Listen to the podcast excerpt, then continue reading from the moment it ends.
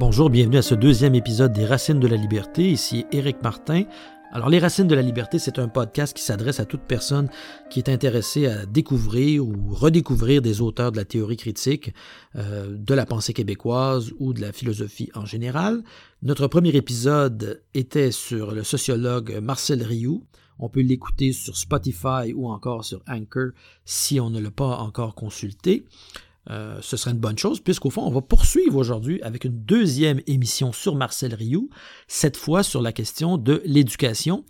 Alors, question euh, hautement pertinente, bon, déjà depuis plusieurs années, avec les grèves étudiantes de 2005, de 2012, la marchandisation de l'éducation, euh, l'adaptation de l'éducation à la mondialisation capitaliste, à toutes les technologies aussi de, formation à distance, comme on le voit présentement, avec la, euh, la, tentative poussée notamment par les GAFAM, donc Google, Amazon, Facebook, euh, Apple, Microsoft, toutes, ces grandes corporations qui, salivent à l'idée d'exploiter la pandémie pour, euh, pour imposer l'enseignement en ligne de manière durable et qui semblent en voie malheureusement d'obtenir beaucoup de succès dans cette direction-là, alors que c'était combattu historiquement par, par, les, professeurs.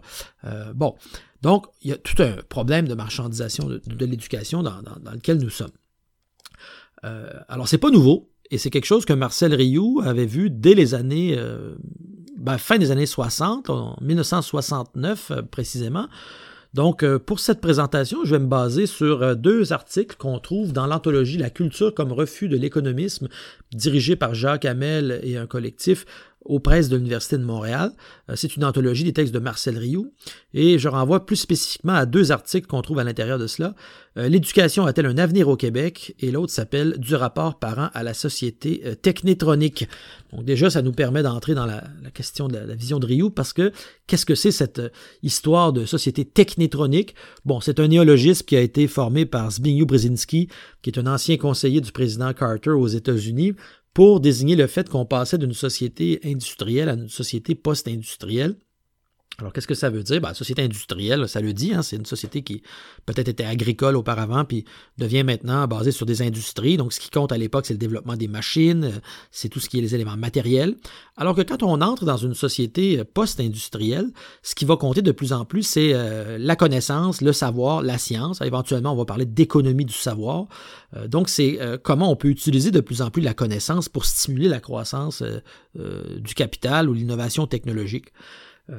Donc, à ce moment-là, on pourrait dire que le, Québec est en train d'essayer, en tout cas les dirigeants, les élites économiques, essayent d'opérer une modernisation de rattrapage pour que le Québec puisse imiter les États-Unis dans cette, cette, conversion, ce passage d'une société industrielle à une société post-industrielle.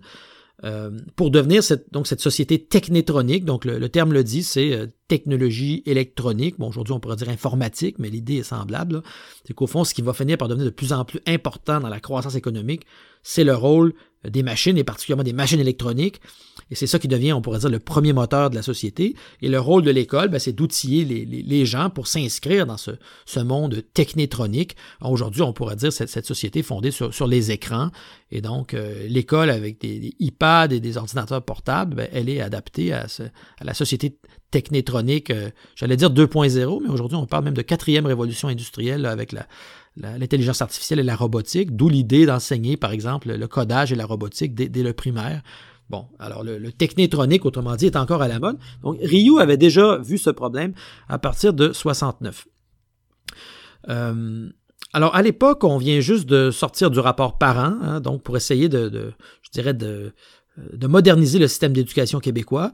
Euh, à l'époque, il faut se rappeler que c'était les religieux qui contrôlaient le système d'éducation. Il n'y a même pas de ministère de l'Éducation avant 1964. Donc, effectivement, le Québec accuse un certain euh, retard, entre guillemets, sur le reste des sociétés industrielles et, post-industrielles. Donc, il essaye de, s'adapter pour devenir le premier pays, à part les États-Unis, à opérer cette transition vers la société post-industrielle ou technétronique il est conduit à adopter la vision euh, américaine, on pourrait dire utilitaire de l'éducation, qui conçoit d'abord l'école non pas comme un lieu de culture ou de formation citoyenne, euh, contrairement à l'université allemande classique de Humboldt, mais qui conçoit l'école principalement comme un lieu de formation de main-d'œuvre ou même de, capital humain, comme on le dit sans gêne, euh, un lieu au service de la croissance économique.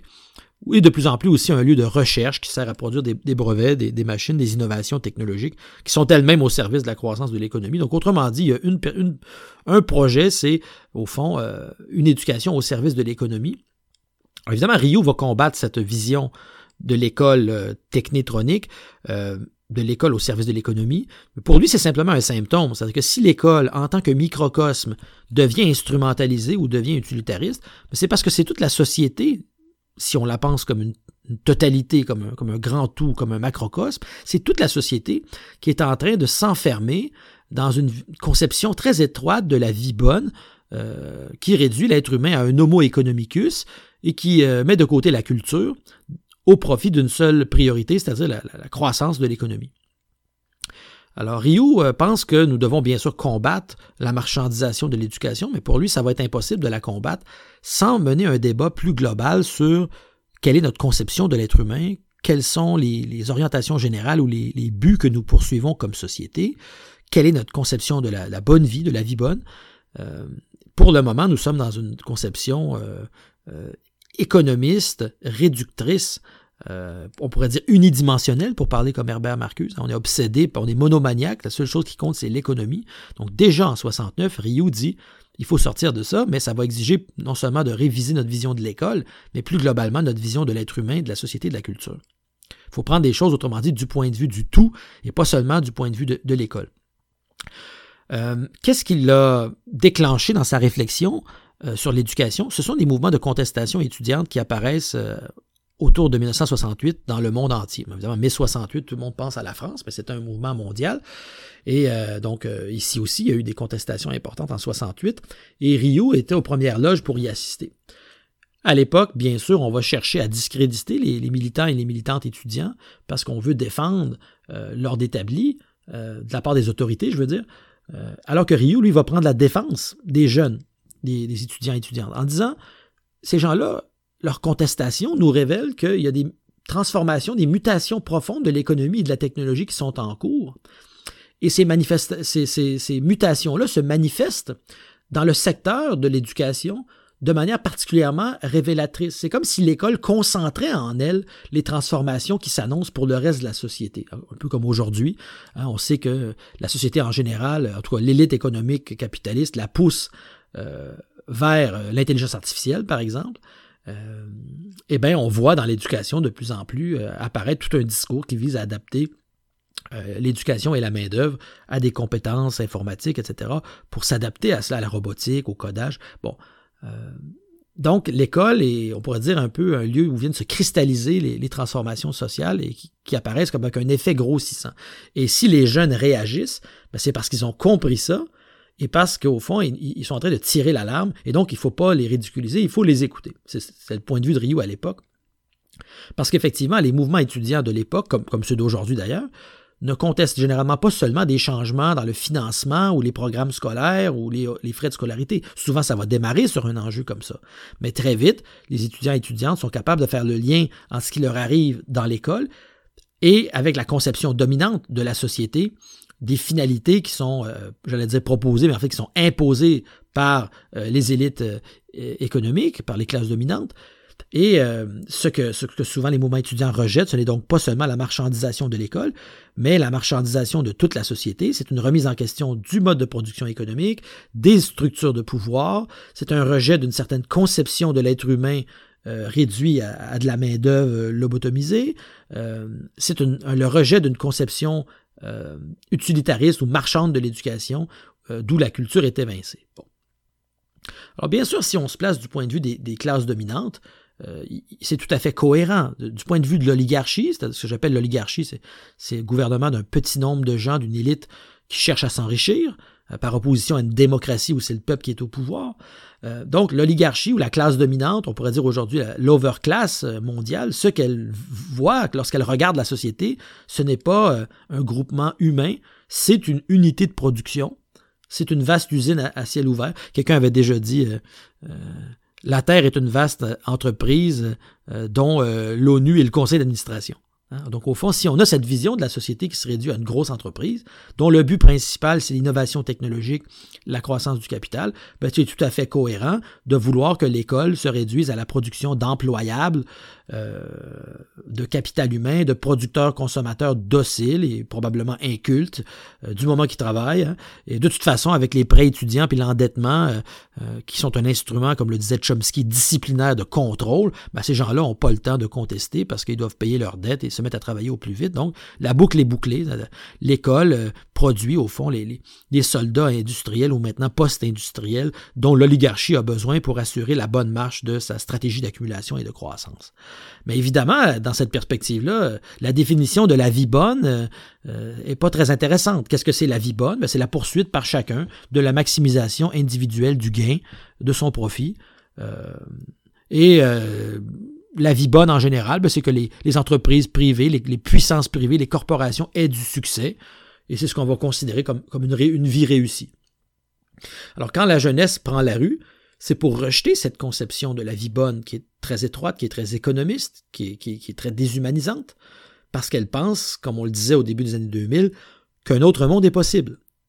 Donc, quand, les jeunes prennent la rue en 68, aussi bien qu'en 2012, c'est pour rejeter toute une vision du monde euh, qui n'a pas de sens. On pourrait dire qu'au fond, le secteur de l'éducation euh, est marqué par une lutte de classe entre une certaine euh, bourgeoisie ou overclass économique qui veut réduire l'école à un lieu euh, marchand, technologique, d'adaptation, alors que de l'autre côté, la jeunesse défend une vision plus sociale, non seulement de l'éducation, mais une autre vision aussi de ce que doit être la vie bonne, euh, ce que doit être l'avenir de la société. On a deux groupes sociaux qui s'opposent pour essayer de définir qu'est-ce que va être l'école et qu'est-ce que doit être l'avenir de la société. Il y a des gens qui nous disent le but, c'est d'adapter l'école au capitalisme, à la globalisation. Alors que les autres, souvent parce qu'ils sont jeunes et donc pas encore complètement intégrés dans le système de la production, donc il y a un certain recul, ils sont pas pris avec une hypothèque, avec, ils ont un certain recul et ils disent, c'est un slogan de mai 68 que je vais citer, nous refusons d'être les gestionnaires de demain. Hein? On demande aux jeunes de s'intégrer dans le monde tel qu'il est ou de s'adapter à ce qu'on veut qu'ils deviennent. Et souvent, la réaction de la jeunesse, en tout cas contestataire, c'est de dire nous refusons cette vision de l'avenir qui est mortifère. Bon, pour Ryu, il est clair qu'il faut appuyer cette contestation pour toutes les raisons susmentionnées, mais aussi parce que il y a un autre problème là-dedans. C'est celui de l'avenir de la particularité culturelle de la société québécoise. Ryu est un sociologue, un anthropologue, un marxiste culturel, c'est aussi un indépendantiste. Il s'inquiète, car si le but est d'adapter le Québec au modèle d'éducation qui est poussé par l'impérialisme US américain, à la société technétronique, à la société post-industrielle. Si le but, c'est simplement d'équiper nos salles de classe avec les derniers gadgets qui ont été produits par les multinationales américaines, on s'imagine qu'en 69, ça devait être des tourne-disques puis des projecteurs à acétate, j'en ai aucune idée. Aujourd'hui, on voit bien qu'est-ce que c'est, des, tableaux blancs euh, à l'enseignement en ligne, mais c'est le même problème. Qu'est-ce qui va rester de la spécificité de la culture et de la société québécoise si nos décideurs euh, n'ont en vue qu'une adaptation, une soumission au système technico-économique tel que le veut la vision, disons, américaine ou capitaliste de, l'éducation. Qu'est-ce qui va rester de l'héritage culturel, symbolique, historique, linguistique, politique d'une petite société fragile hein, si ça ne correspond pas aux impératifs de l'appareil de production? Comme on le disait avec un collègue de l'UCAM qui enseigne la littérature, hein, quelle place y a-t-il pour la littérature québécoise dans le marché globalisé et commercial de l'enseignement supérieur? Ben, poser la question, c'est un peu y répondre. Hein, c'est-à-dire qu'au fond, on s'en balance complètement. Et il n'est pas nécessaire de rappeler ici que le Québec n'est pas une société indépendante, est déjà une société qui est fragile culturellement, politiquement, dominée par toutes sortes de, euh, de, logiques coloniales historiquement, euh, etc. Bon, mais pour une petite société culturellement fragile, linguistiquement fragile, euh, c'est encore un, pas de recul que de voir tout son système d'éducation soumis à cette vision technétronique à l'américaine. Donc, Ryu disait il faut soutenir les contestataires étudiants des années 60 dans leur désir de soustraire euh, l'école au dictat de l'establishment et du système. Parce qu'au fond, ce que les jeunes invitent à faire, c'est que la population du Québec sorte de sa torpeur et arrête de suivre des, objectifs ou des finalités qui sont imposés de manière hétéronome, autoritaire, verticale, hein, ça vient, ça vient d'en haut. Qu'il s'agisse de la conception de l'école qui est imposée par tous les paliers de gouvernement qui sont eux-mêmes soumis à la vision américaine, qu'il s'agisse de la vision de l'économie, qu'il s'agisse de la vie en général, hein, au fond, ce que Rio essaie de dire, c'est qu'il y a ce qu'on pourrait appeler le problème des finalités. Où doit aller l'école, où doit aller la, société? Or, il dit qu'on est dans une situation d'effacement des finalités parce que euh, cette question-là est occultée. On fait comme si ça allait de soi que le but de l'école, le but de la vie, le but de la société en général, c'est simplement produire des machines de plus en plus performantes, encourager la croissance infinie de l'argent. Ça semble aller de soi et on ne peut pas le remettre en question. Et si on essaie de le faire, on, est, euh, on est farfelu, voire même un peu, euh, un, peu dangereux. Alors qu'il est évident que ce, type d'objectif, ou en tout cas ce, mode de vie-là, génère, bon, bien sûr, des inégalités sociales, euh, destruction de la culture, destruction de la nature, ce que Michel Henry appelait la barbarie, Bon, bref, c'est évident pour Ryu que on devrait se demander la question pourquoi poursuivons-nous cette conception étroite de la richesse? Pourquoi sommes-nous obsédés par cette, self-evident truth, euh, cette soi-disant évidence de la croissance économique? Hein, Nous devrions en débattre plutôt que de l'accepter comme quelque chose qui, va de soi. Donc, il faut, s'interroger, selon Ryu, sur les finalités qui orientent le devenir de la société et évidemment, ça va aller avec une remise en question de notre vision de, des finalités qui organisent euh, l'école. Alors, c'est sûr que on considère que la fonction de l'école aujourd'hui, c'est de préparer les techniciens dont le système économique a besoin ou de répondre aux besoins des industries. Il y a une autre vision de l'école qui est celle d'un savoir désintéressé où des savants se mettent à réfléchir euh, en pelletant des nuages sans avoir aucun devoir envers la société. Ce n'est pas non plus la perspective de Ryu que cette autonomie radicale de l'école. Une autre perspective considère qu'il faut mettre l'université ou l'école au service des valeurs de civilisation. Selon Ryu, ces trois conceptions sont erronées. Donc, la conception utilitaire, la conception désintéressée, la conception de la mise au service des valeurs de la civilisation. Pour lui, l'école ne doit pas être au service du système de la classe dominante, ni conduire des jeux de l'esprit pour s'amuser qui sont complètement déconnecté, une forme de pelletage de nuages, ni simplement reproduire les valeurs du passé ou d'une civilisation de manière conservatrice. Donc il y a trois conceptions de l'école qui sont rejetées. Hein, la conception, on pourrait dire, euh, euh, dominante, la conception euh, déconnectée ou pelletage de nuages, puis la conception conservatrice. Alors je cite Marcel Rioux, le rôle de l'école est d'explorer et d'imaginer de nouvelles façons de rendre le plus grand nombre possible de citoyens désireux de participer à l'élaboration de nouvelles valeurs, d'aider les étudiants et la population en général à prendre conscience de leur environnement et de travailler avec eux à créer une société plus humaine. Donc Ryu, ce n'est pas quelqu'un qui veut euh, se situer du côté de la conservation, ni du rattrapage adaptatif versus les États-Unis, comme on l'a dit dans notre premier épisode, il n'est ni un conservateur ni un modernisateur qui vise le rattrapage. Ce qu'il veut, c'est le dépassement de cette opposition stérile. Il se demande comment le Québec peut se moderniser sans pour autant perdre la capacité de définir pour lui-même ses propres, ce qu'il appelle ses propres finalités nationales, c'est-à-dire ses propres valeurs. Comment il peut préserver son tissu culturel, son tissu symbolique, plutôt que de se soumettre complètement à une vision d'éducation de la culture qui a été produite par, euh, par le système impérialiste américain. En ce qui concerne l'éducation, euh, une question spécifique qui doit être posée, c'est quel type humain l'école doit-elle former? Quelle est la conception de l'être humain euh, qui doit être valorisée et fabriquée par l'école? Pour lui, l'école ne doit pas produire des producteurs, comme le voulait la société industrielle, ou des producteurs consommateurs avides de divertissement, comme le veut la société post-industrielle. Son rôle, je le cite encore, est de former des hommes, c'est-à-dire des êtres qui pourraient développer librement toutes leurs facultés. Donc ce n'est pas de former des êtres normaux pour la société normale, celle qui veut nous normaliser, donc des producteurs dominés par le système, l'industrie, la technologie, euh, l'État capitaliste, etc. Ce n'est pas de former des êtres normaux, mais des êtres normatifs, capables d'autonomie, d'imagination, euh, pour parler un peu comme Castoriadis, donc des êtres qui sont capables d'encadrer le développement de l'économie et de la technologie par des finalités politiques, culturelles qui ont été réfléchies, délibérées, débattues collectivement. Donc une éducation qui serait enfermée dans les seules priorités de reproduction d'un système mortifère comme le capitalisme doit être remplacée par une éducation, une pédagogie, une culture qu'il appelle ouverte, c'est-à-dire qui, je le cite encore, revient à la fonction symbolisante de l'homme, que les systèmes binaires des ordinateurs et les signalisations de tout ordre tendent à oblitérer. L'être humain n'est pas seulement euh, une suite de, de codes informatiques 010101. C'est un être symbolique qui a une fonction symbolisante, qui participe d'un univers symbolique qui est celui de la culture, et c'est ce que l'informatique tend à effacer en nous déracinant de notre appartenance à une communauté socioculturelle concrète pour nous faire entrer plutôt dans des flux virtuels. Pour Ryu, l'humain doit devenir l'auteur de sa propre vie, dans le partage d'une culture commune, et pas seulement un simple relais de la méga-machine cybernétique techno-capitaliste en réseau. Plutôt que d'être géré par les systèmes, il doit s'auto-gérer, individuellement et collectivement. C'est ce genre d'être humain libre que l'éducation devrait, selon lui, former.